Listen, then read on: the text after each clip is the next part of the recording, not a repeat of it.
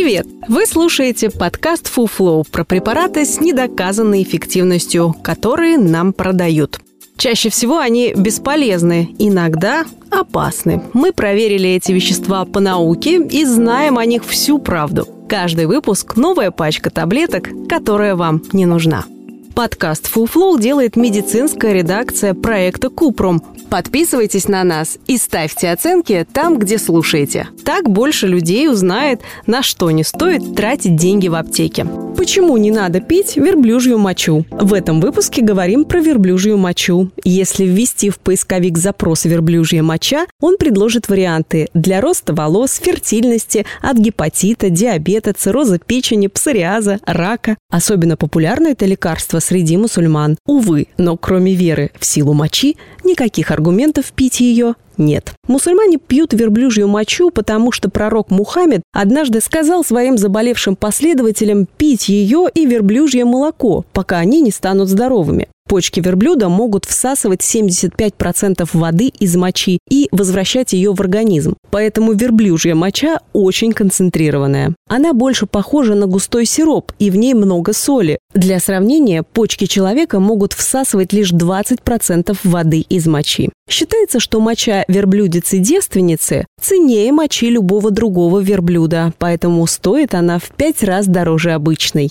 Точной дозировки верблюжьей мочи в качестве лекарства от чего бы то ни было нет. Традиционно ее смешивают с верблюжьим молоком. В какой пропорции, тоже неизвестно. На Авито можно купить комплект за 11 тысяч рублей, который везут прямиком из Египта. Этого хватит на десятидневный курс лечения, чего именно в объявлении не сказано. Зато написано, что мочой заодно можно вымыть волосы, чтобы они были более длинными, блестящими и здоровыми. В арабских странах волосы моют мочой не только для красоты, но и от облысения. Состав верблюжьей мочи до конца не изучен, а дозировка меняется от страны к стране. Зато моча может привести к обезвоживанию из-за того, что она соленая. В 2013 году ученые университета короля Абзул-Азиза в Саудовской Аравии заявили, что извлекли из верблюжьей мочи вещество под названием PMF-701, которое лечит псориаз. В следующем году они пошли дальше и предположили, что моча может справиться с раком. При этом первое исследование провели на одном пациенте, а второе так и вовсе в пробирке. В 2017 году эти же исследователи поили мочой мышей и пришли к выводу, что моча верблюда может сгодиться для лечения раковых опухолей, пусть не в качестве основного, но хотя бы альтернативного средства.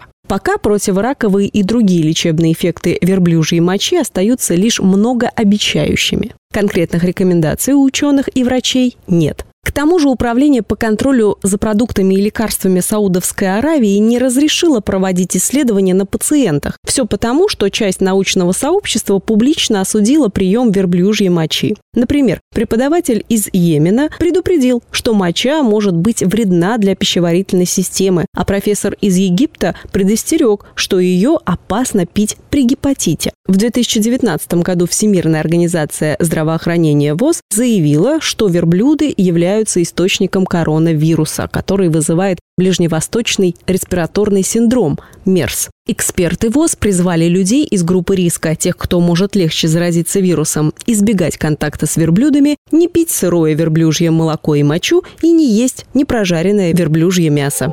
Это был подкаст «Фуфло», в котором мы рассказываем о препаратах с недоказанной эффективностью. Ставьте звездочки, комментарии и делитесь подкастом с друзьями и близкими. Так мы вместе убережем их от фуфла. Все мифы о здоровье мы собираем в подкасте «Купром», а в проекте «Без шапки» говорим о медицине с лучшими врачами и учеными. Ссылки есть в описании.